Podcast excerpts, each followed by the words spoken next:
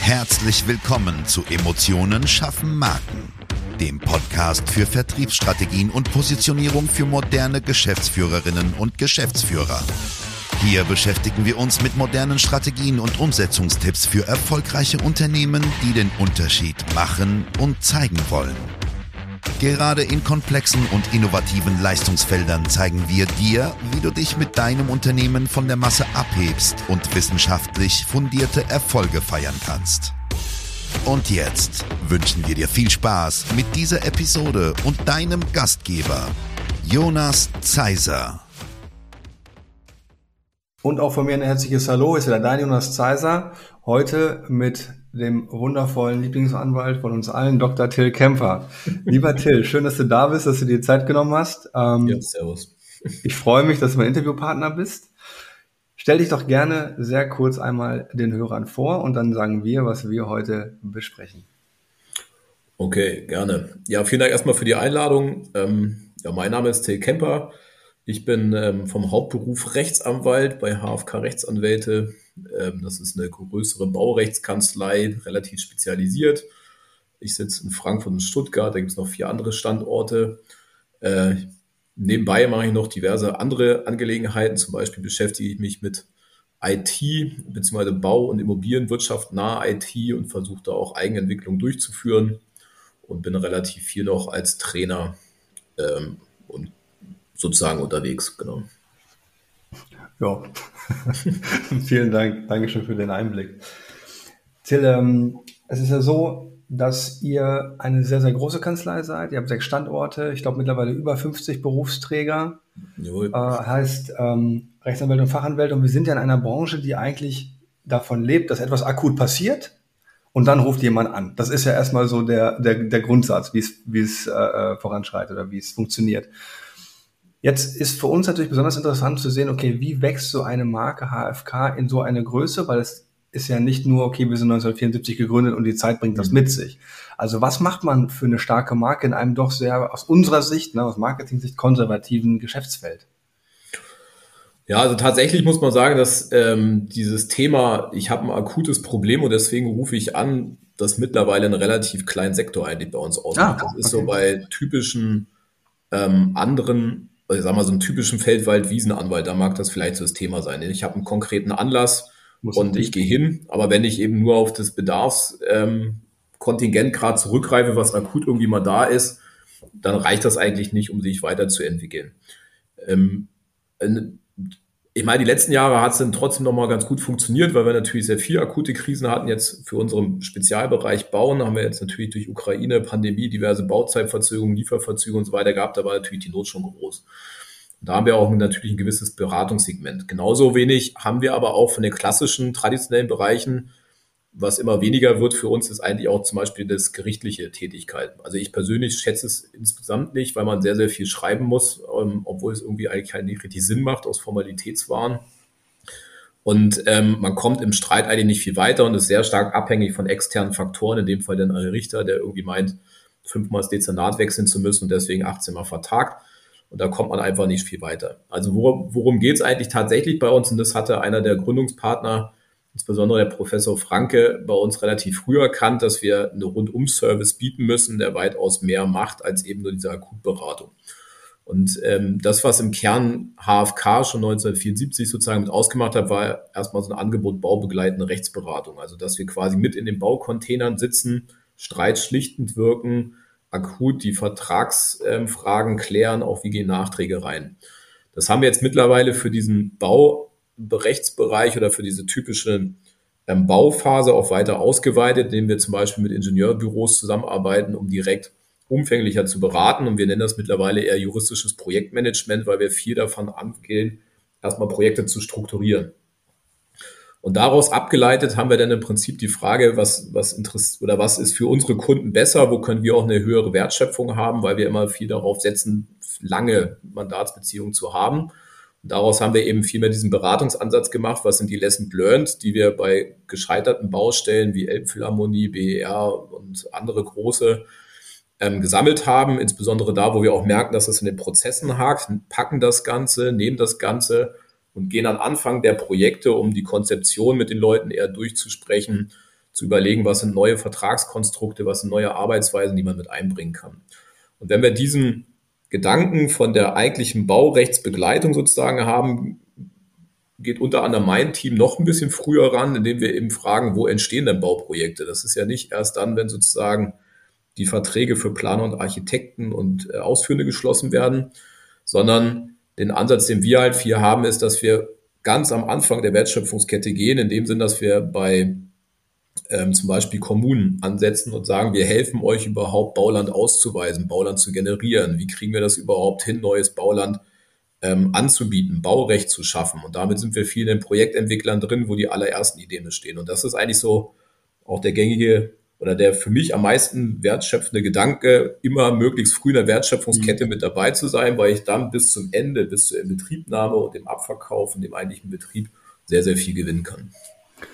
Du hast ja schon den Begriff Wertschöpfungskette in den Mund genommen. Na, das ist jetzt nichts, was so der normale Betriebswirtschaftler bei einem Anwalt vermutet. Würdest du sagen, also dieses Wort, ne?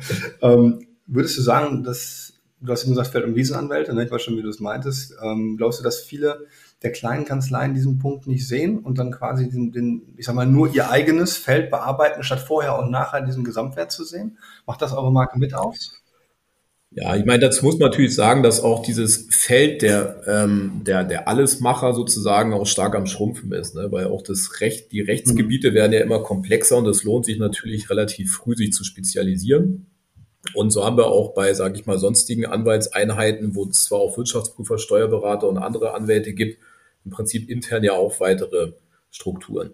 Was ich allerdings tatsächlich glaube, ist, dass ähm, das, was so ein bisschen die obere Liga äh, von, von, den, von der Größe der Bauprojekte, also wir sind ja relativ klein für die Größe der Bauprojekte, die wir mitmachen. Ähm, und auch die, die großen englischen Kanzleien oder angloamerikanischen, dass die natürlich viel mehr diesen Consulting-Gedanken reingehen. Und ähm, das ist natürlich auch leichter, je spezialisierter ich in Gebieten bin. Was bei uns vielleicht ein bisschen mit dazu kommt, ist, dass wir noch ein Stück weiter immer noch mehr versuchen, vernetzt zu denken und auch mit anderen Berufsgruppen ähm, zusammenzuarbeiten. Du hast gesagt, dass du dein Team eigentlich briefst, dass sie relativ früh reingehen in die Prozesse. Wie nimmst du deine Mitarbeiter mit? Wie nimmst du dein Team mit? Und was macht es für die Arbeitgebermarke natürlich auch aus?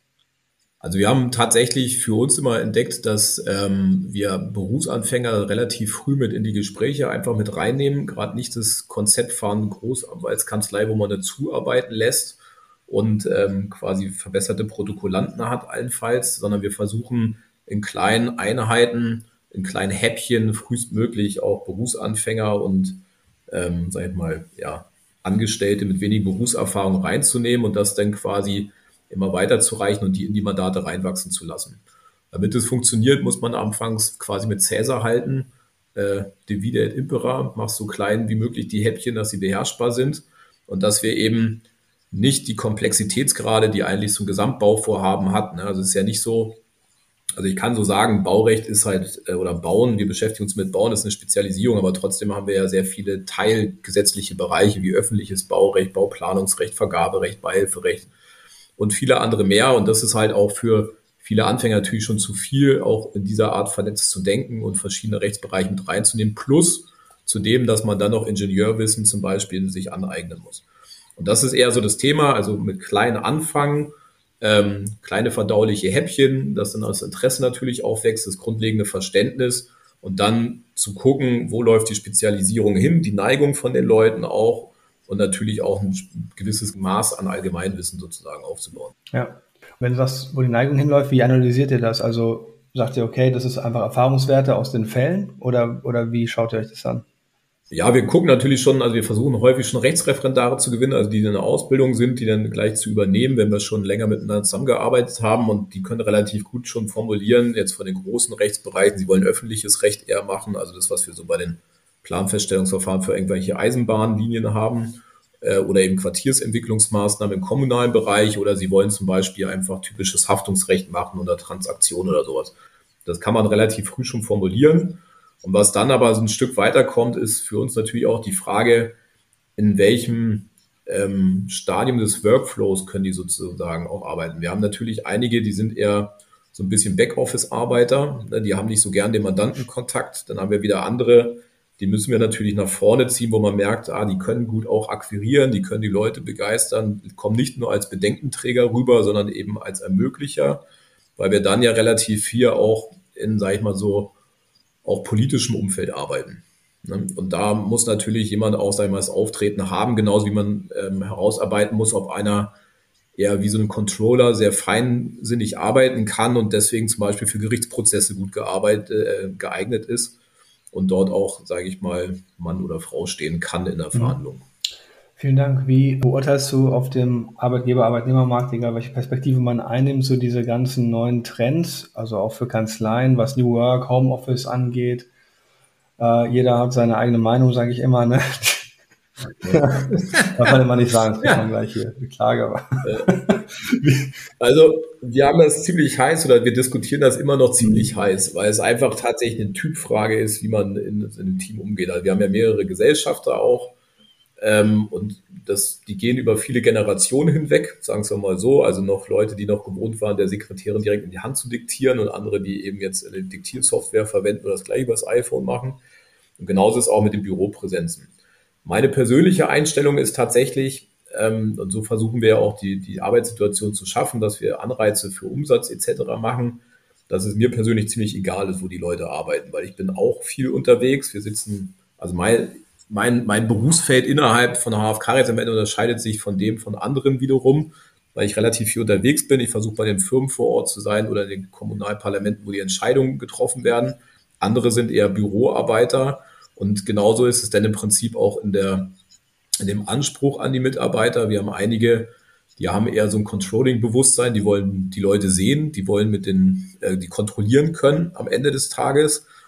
Und andere ähm, habe ich auch ein paar Kollegen, wie, wie ich auch, die sagen, mir ist eigentlich egal, weil am Ende sehen wir ja, ob die Arbeit läuft oder nicht. Und dann kommt es eher darauf an, dass wir natürlich noch ein gewisses soziales Matching haben, dass wir irgendwo uns mal begegnen und ähm, im Team halt auch Sachen besprechen können. Ne? Das ist dann ganz jenseits davon. Aber so gesehen, die, die Arbeitsstruktur bei uns im Team ist eher, ähm, dass wir mittlerweile fast die Einzelbüros auflösen können, weil jeder mal woanders unterwegs ist ähm, und dass jeder frei in seiner Mobilität ist und auch in dem Arbeiten. Mhm. Was ähm, sind denn generell so die Punkte, die ihr für eure Mitarbeiter macht, wo du sagen würdest, vielleicht das würde es auch anderen empfehlen. Gibt es da so ein, zwei Benefits, wo du sagst, das hat uns richtig gut getan oder auch generell in der Markensichtbarkeit waren das Punkte, die uns wirklich nach vorne gebracht haben, spürbar? Ja, also das, was wir tatsächlich natürlich machen, ist, dass wir auch die Mobilität insoweit unterstützen, dass wir jetzt auch Bahncards und sowas oder eben Deutschland-Ticket, aber ich glaube, das ist relativ normal mittlerweile, dass wir das natürlich zur Verfügung stellen. Ab einer gewissen Größenordnung eher, ne? Ja. Aber da gibt es, glaube ich, schon viele, die sich davon auch eine Scheibe abschneiden können, weil sie denken, Zug fährt ja erst im Nachbarort. Ja, aber ich meine, wir müssen natürlich auch klar werden, ne? wir haben, gut, Anwälte stehen ja sonst im, im Verdacht, sozusagen besser zu verdienen. Ich selber wohne aber auch auf dem Land und wir haben natürlich viele Pendler. Ne? Also insoweit sagen ja. wir halt natürlich auch, also gerade eine junge Mitarbeiterin, die ist dann auch äh, sag ich mal, Privatteil verwurzelt in NRW, die fährt dann, die macht dann halt drei Tage vor Ort bei uns und den Rest ist sie dann wieder äh, in NRW. Und die Freiheiten muss man einfach geben, aber das kannst du auch nur individuell machen. Ne? Andere Mitarbeiter sind vielleicht eher so, dass die wirklich den sozialen Anschluss auch brauchen, haben eben eine kleine Wohnung zum Beispiel in Frankfurt, weil das muss man sich erstmal leisten können und haben keinen Bock quasi mhm. sich mit der Lebenspartnerin oder Lebenspartner äh, quasi jeden Tag zwölf Stunden lang über den Weg zu laufen und wollen ja lieber konzentriert arbeiten. Ähm, also das, ich glaube, die Flexibilität ist wichtig, dass man da die Anschlüsse gibt und dass man eben auch ähm, wirklich gut dahin hört und auch mit rausguckt, wo sind die Neigungen, dass man den Mitarbeitern eben auch die Möglichkeit gibt zu sagen, nee, das interessiert mich jetzt nicht so, ich würde mich lieber woanders einbringen. Und das, was wir sehr viel, sehr früh machen, ist wie gesagt, und das kann ich eigentlich nur an die Hand legen, die Selbstverantwortlichkeit und auch das, das Unternehmerische versuchen zu pflegen. Also die Leute können bei uns ähm, quasi als Akquiseveranstaltung Publikation machen. Sie können ähm, Seminare mitmachen, wo wir auch unterstützen, die zu vermitteln. Das Geld können Sie dann sich in die eigene Tasche stecken sozusagen. Ähm, was man damit verdient. Bei Publikation ist nicht viel, aber als Trainer geht das natürlich schon mal ganz gut als Vortragender.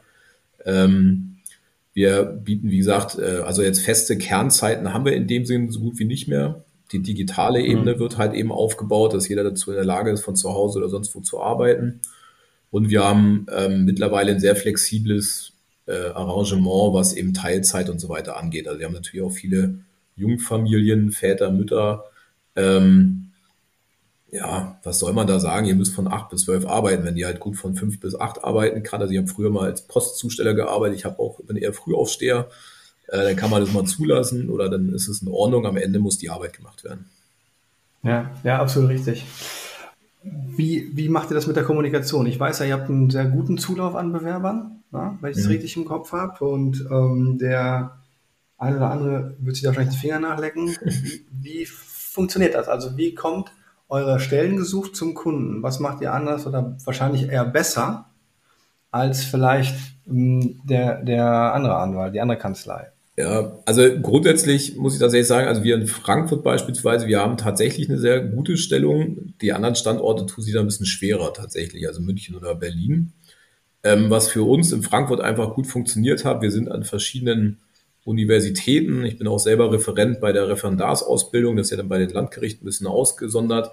Ähm, und wir versuchen eben die, die, die quasi direkt von der Quelle mit zu begeistern, weil am Ende dann, wenn du Berufsan oder berufserfahrene Leute tatsächlich haben möchtest, dann musst du in der aller Regel zu Headhuntern greifen und das ist Unmengen an Geld, was dafür flöten geht. Mhm. Äh, ohne Erfolgsfaktor, ne? also oder ohne Erfolgsgarantie. Und ähm, das hatte ich irgendwann für mich auch gesagt, möchte ich eigentlich gar nicht haben. Und dadurch, dass wir auch Rechtsbereiche hauptsächlich beliefern, die, ähm, die schwierig zu besetzen sind, wo es ein sehr engen Markt ist, gehe ich, wie gesagt, lieber dieses Thema an, dass wir von der Ausbildung her tatsächlich relativ früh ansetzen, die Leute schon mal kennenlernen, wie ticken die eigentlich, weil je weniger Fachebene erstmal drin ist, hat man natürlich noch einen stärkeren persönlichen Draht dazu oder merkt, wie die persönlich an die Sachen rangehen. Ähm, und dann kann man erstmal in Ruhe austesten und ich brauche jetzt nicht quasi ein halbes Jahresgehalt an den äh, Headhunter abdrücken. Hm. Ja, sehe ich auch so. Ich meine, das Problem ist da natürlich, die, deren Zwang ist ja zu vermitteln, hm. um Geld zu verdienen. Ne? Deswegen ist das immer etwas kritisch. Es gibt natürlich überall gute und schlechte in jeder Branche. Ne? Ja. Aber ähm, dadurch hat man halt immer so ein bisschen, es könnte passieren, dass man einen verkauft bekommt, der nicht so cool ist oder nicht so kompetent ist. Ja, ja ich meine, dafür können die am Ende aber auch nichts. Ne? Also ich meine, es ist ja so, wie man als Anwalt kennt man das ja sehr gut. Ne? Der Mandant möchte auch mal gut dastehen, wenn er wenn er was macht. Am Ende lernt man ihn mal anders kennen äh, und hin und wieder jedenfalls. Ähm, und so ist natürlich auch bei denen. Also die, die können ja nicht die Hand dafür äh, ins Feuer legen, dass es auf, perso auf persönlicher Ebene gut stimmt, die Arbeitsweise stimmt oder man da einfach ein anderes Bild gehabt. Das will ich gar nicht zum Vorwurf machen, aber es ist halt tatsächlich ja, auch das kostet sehr viel Zeit fürs Recruiting, sich die Zeit zu nehmen, mit den Leuten zu kommunizieren. Ähm, das macht es halt ein bisschen schwieriger. Ne? Ansonsten, wie gesagt, sind wir sonst auch eher noch auf Netzwerkveranstaltungen unterwegs, wo eben auch jüngere Berufsanfänger mit dabei sind. Ähm, aber es ist tatsächlich so, das liegt aber vielleicht auch an dem interessanten Feld, was wir auch machen mit Smart City, mit Klimaschutz, Klimaanpassungsmaßnahmen dass sie mittlerweile auch ein Feld besetzen können, was einfach eine gewisse Relevanz eben für die jüngere Generation mhm. auch mit hat.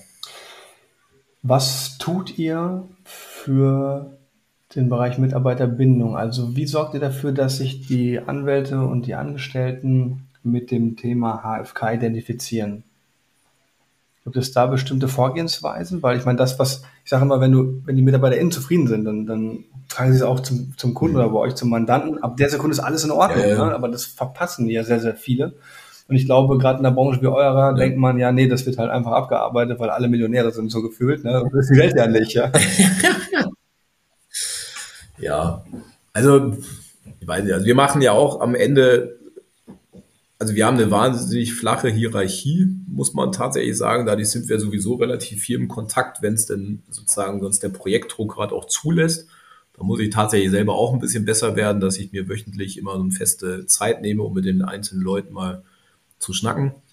Ähm, auf der anderen Seite haben wir eben institutionalisiert zumindest äh, alles, jedes Jahr ein bis zweimal Personalgespräche tatsächlich so, ähm, wo kann die Reise hingehen aber gerade wenn wir an den Projekten im Team arbeiten, sind wir ohnehin relativ eng beieinander. Ne? Und das denke ich, was eher noch eine Rolle spielt, ist, ich meine, Geld ist irgendwann erschöpft. Irgendwie müssen wir auch als Wirtschaftsunternehmen überleben. Ähm, deswegen müssen wir halt noch mehr auch auf die, auf das gute Klima setzen und auf die Randbedingungen, zum Beispiel eben freie Arbeitsplatzwahl. Und ähm, aber auch die Wertschöpfung auf der andere, Wertschätzung auf der anderen Ebene. Ne? Also ich denke halt, ähm, wir haben ja auch verschiedene Hierarchiestrukturen und verschiedene Ausbildungsstände und am Ende müssen wir aber als Team alle gleichwertig funktionieren, weil ähm, sonst funktioniert halt der Laden nicht. Und ich glaube, das bekommen wir tatsächlich in den meisten Fällen sehr, sehr gut hin, auch aufgrund der flachen mhm. Hierarchie, die wir haben. Macht ihr viele Events, gerade wenn ihr sechs ähm, ähm, Standorte habt, um die Leute zu vernetzen oder haltet ihr das dann eher in den Regionen? Sowohl als auch. Also wir hatten jetzt zum Beispiel letztes Jahr im Oktober haben wir ähm, einen, einen Gesamtbetriebsausflug gemacht. Da waren wir alle in Berlin mit allen 100 Leuten. Und ähm, dann haben wir noch Teilevents, wo wir auch sagen, also jetzt zum Beispiel der Frankfurter Standort ist relativ eng mit Düsseldorf und ähm, Stuttgart verdrahtet, dass wir uns da auch gemeinsam Weihnachtsfeiern machen oder Sommerfeste. Wir machen auf Gesellschafterebene, ähm, machen wir auch zweimal im Jahr eine Klausurtragung, um da überhaupt erstmal auf der Ebene zu haben. Dann haben wir einen Zwischenbau, das ist quasi die Partnerebene, die sind auch untereinander verdrahtet, da finden regelmäßig Videokonferenzen auch statt, haben aber auch ein Budget, sich da zu treffen. Und sonst ist es ja tatsächlich so, dass wir aufgrund unserer Projektarten sehr, sehr viel in standortübergreifenden Teams arbeiten. Also es ist, ähm, ne, also jetzt zum Beispiel für die eine Eisenbahnlinie arbeiten wir mit zwölf Anwälten mehr oder weniger dran, die aus allen verschiedenen Standorten kommen. Und deswegen ist da die Kommunikation ohnehin relativ viel, relativ intensiv. Okay. Lieber Till, vielen, vielen Dank für deine Einblicke. Das letzte Wort gehört dir. Was würdest du Arbeitnehmern draußen empfehlen, was sie machen sollten, um Mitarbeiter zu binden und zu gewinnen heutzutage in 2023 noch? Äh, zunächst mal einfach den Spaß nicht dran zu verlieren, dass man Unternehmer ist bei der gesamten schwierigen Wirtschaftslage. Ähm, auch dieses, äh, den Spaß am Unternehmerdasein an die Mitarbeiter zu, zu bringen und da keine Sorge zu haben vor heranwachsender Konkurrenz. Ich glaube, das ist ganz wichtig, äh, dass man einfach auch starke Mitarbeiter aufbaut. Und ja, am Ende sich, und das merke ich, habe ich selber immer als Ziel, sozusagen da mir mehr Zeit zu nehmen, im Prinzip auch für die äh, Zwischentöne und nicht nur im Projektgeschäft zu, zu unterzugehen, sondern dann im Prinzip auch sich aus dem Kommunikation mit den Mitarbeitern, aber auch anderen Berufsgruppen eben neue Ideen zu holen für neue Geschäftsfelder. Und dadurch eben auch Attraktivität zu schaffen, dass man eben nicht 0815 Rechtsanwaltsgeschäft macht, sondern darüber hinaus unterwegs ist. Herzlichen Dank. Vielen Dank. Sehr gerne.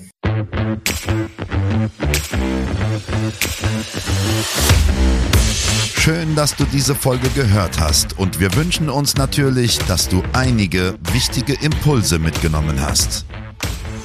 Weitere Informationen zu uns und zum Podcast findest du auf unserer Webseite unter www.jjzeiser.de. Wenn wir dir helfen können, sprich uns gerne an. Wir freuen uns. Den Link zum Kontaktformular findest du auf unserer Website und in den Show Notes. Bis zum nächsten Mal bei Emotionen schaffen Marken. Vertriebsstrategien und Positionierung für moderne Geschäftsführerinnen und Geschäftsführer.